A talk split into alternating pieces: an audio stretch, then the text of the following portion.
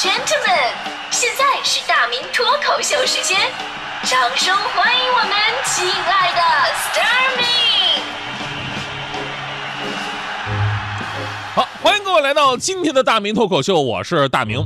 今天咱们说的是有没有那么一刻哈，你突然好像觉得自己精神有问题？所以接下来呢，我们用脱口秀这个时段呢，来郑重的讨论一个非常戏剧性、偶然性，但是真的有技巧性的一个难题，那就是假设你被关在了精神病院里边，你要如何证明你不是一个精神病人，对吧？我跟你说，这个说不定啊，这个问题有一天会很实用的。呃，说到精神病人的事，我们都知道哈，这是具有严重的心理障碍，导致行为明显跟正常人不一样。而且在这个病态心理的支配之下吧，一般人很难理解他到底要干什么。所以呢，在影视剧里边，比方说葛优的大腕儿，对吧？那精神病看起来是一种很可笑的形象。包括关于精神病的这个段子也特别的多。说有一天深夜，一名男子走进一间牙科医院，啊，说对不起，您能帮帮我吧？我觉得自己好像是一只扑棱蛾子。牙医说你不应该来我这儿啊，对吧？你需要看的是精神病的医生。男子说没错，我知道。那牙医说：“那你知道你为什么还到我这儿来呢？”男子说了：“我不知这看你这边灯是亮着的吗？我不自觉的我就扑棱过来了吗？这明显不就是晚期了吗？对吧？虽然听起来这个好玩哈，但是现实生活当中有接触过或者了解过的朋友都知道，精神病啊真的是一种特别可怕的疾病，因为这种疾病你不仅仅伤害的是自己。”除了生活完全不能自理，甚至会有一些自残、自杀的倾向之外呢，其实对自己的家庭跟身边的人伤害更为严重。咱们节目在前几年的有一个五一做过一个跟不同岗位换位体验的一个线下活动，我们当时主持人呢去体验不同的一个职业，当时根据我们每个人的特点，我们联系了不同的单位。我还记得当时我的搭档是乔乔，乔乔去体验的是城管的一天。因为乔乔，我们知道他天生有那种震慑力嘛，杠铃般的笑声哈，呃，城管来了，所向披靡。而我当时呢，他们给我联系的是北京安定医院，让我去体验精神病大夫的一天。回来以后呢，就一段时间以来，我满脑子都是那个走廊里边各种人像朗诵一样的表达自己没有病，然后墙上门上各种的鞋印儿，还有大夫跟我们说他们经常成为被殴打的对象。但是你还不能通过法律途径来解决，因为对方是神经病啊，精神病啊。所以呢，我们再回到今天这个原始的设定当中，如果你被关到了精神病院，那你该怎么样证明自己不是一个精神病人呢？这就显得很紧迫，因为正常人在这里待着真的很危险。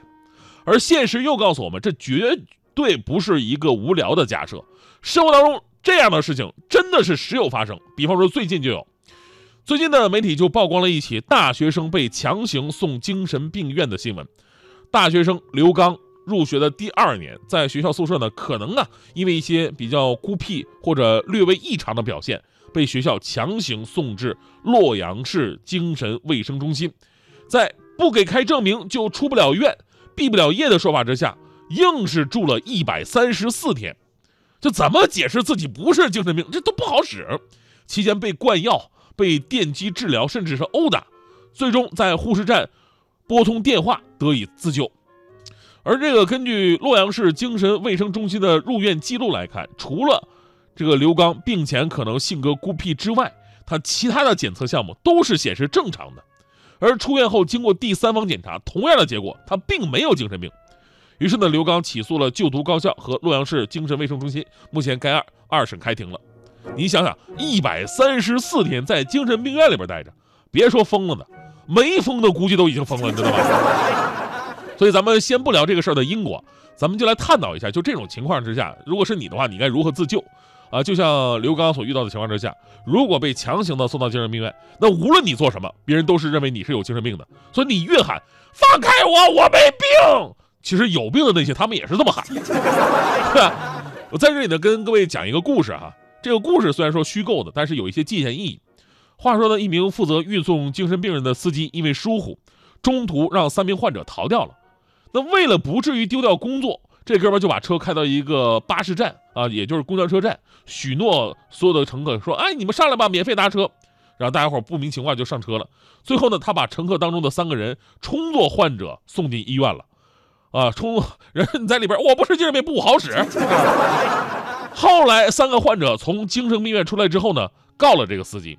然后呢，就有记者就对他们三个是怎么成功从里边出来的事儿很感兴趣，因为你要证明自己没有病，你才出得来。他采访了第一个人，第一个人说了说啊，我对他们说地球是圆的，因为地这句话是真理啊，对吧？我想讲真理的人总不会被别人当成精神病吧？结果并没有。当我第十四次说出这句话的时候，地球是圆的，护理人员就在我的屁股上注射了一针。第二个说了，我说我告诉他们我是社会学家，我说我知道美国的前总统是克林顿，英国的前首相是布莱尔。当我说到南太平洋各个岛国的领袖名字的时候，他们就给我打了一针。第三个人说，我呢，我什么话也没说，该吃饭的时候吃饭，该睡觉的时候睡觉。当医护人员给我刮脸的时候，我会对他们说声谢谢。第二十八天的时候，他们让我出院了，然后我回头就把那俩哥们给救出来了。所以呢，得出一个结论：一个正常人想证明自己正常，是一是非常困难的事儿。也许呢，只有不试图去证明自己的人，才能称得上一个正常人。好复杂。而咱们跳出故事本身，因为这些年来啊，其实类似的事情啊，真的不是个案了。我们确实可以在现实生活中看到哈，一些并没有罹患精神疾病，或者呢，即使存在精神问题，但并不至于要被强制收强行收治的这么一个人，还是被强制甚至是恶意的强行收治进了精神病院。所以呢，回到我们刚才说的新闻当中，刘刚的事件呢，我们先不去考虑背后的私人恩怨啊有没有，我们不知道。从客观的角度来讲。学校觉得这孩子性格孤僻，有点反常，对吧？觉得他有精神类的疾病需要收治，我们可以理解。然后呢，也通知了他的母亲，母亲并没有相关的医学常识，担心孩子真的有精神病，人家说什么是什么，于是同意把孩子送过去收治，也可以理解。但是医院方面在没有进行全面排查，而且从简单的检查过程当中也没有确定人家有精神类疾病的情况之下。就对他进行了一个强行的收治，这一点具有不可推卸的责任。而这个新闻呢本身又让我们再次对这个精神病这种疾病啊重视起来。就什么样的人算是精神病？如果说一个人孤僻、抑郁或者行为反常的话，那么这个世界上一半以上的人都会被关进去，对吧？你像大迪这样的，都都可以做成被做成标本了，对吧？所以这个病啊，应该有个程度的划分。昨天我还特意查了一份资料，说人格发展水平按照发育水平呢被划分成。神经性人格、边缘性人格和这个精神病人格，这个神经性人格呢，就是指那些有情绪困扰，但是能高度保持良好功能的人群。他们在面对现实的一些刺激，即使出现剧烈的情绪的波动，但是仍然能够保持理性跟客观。这个可能跟我们的很多人的行为都会挂上钩啊。嗯，比方路怒症就是那，但是这并不是精神精神病。边缘型人格呢，主要是以情绪、人际关系、自我形象、行为的不稳定，并且伴随多种的冲动行为为特征。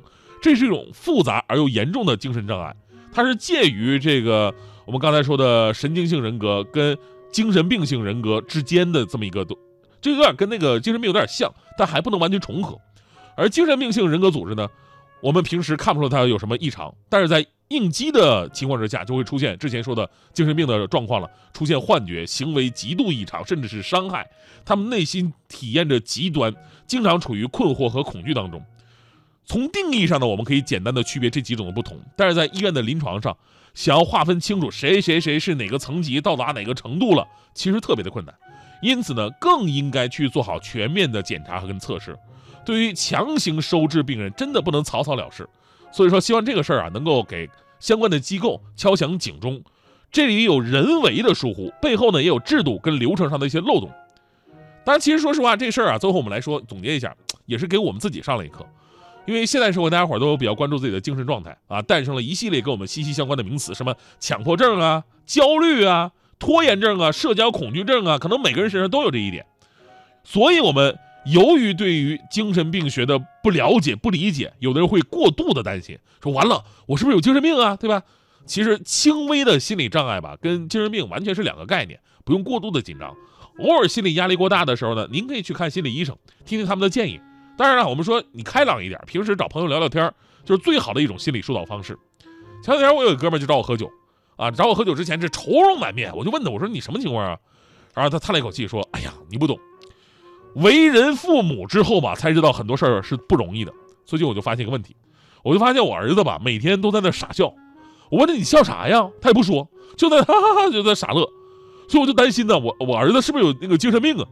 你说我儿子要是得了精神病，我们全家不就完了吗？嗯，就开始哭，大老爷们儿。我说哥们儿，你坚强一点，对吧？你你先理性的回答一下，你儿子这种情况持续多久了？他说我儿子这种情况已经有一个月了。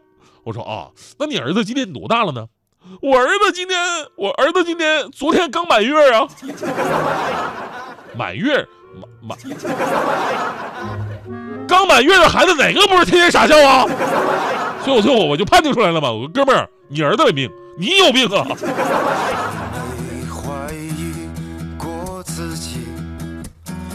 也时常觉得没力气，有好多刹那。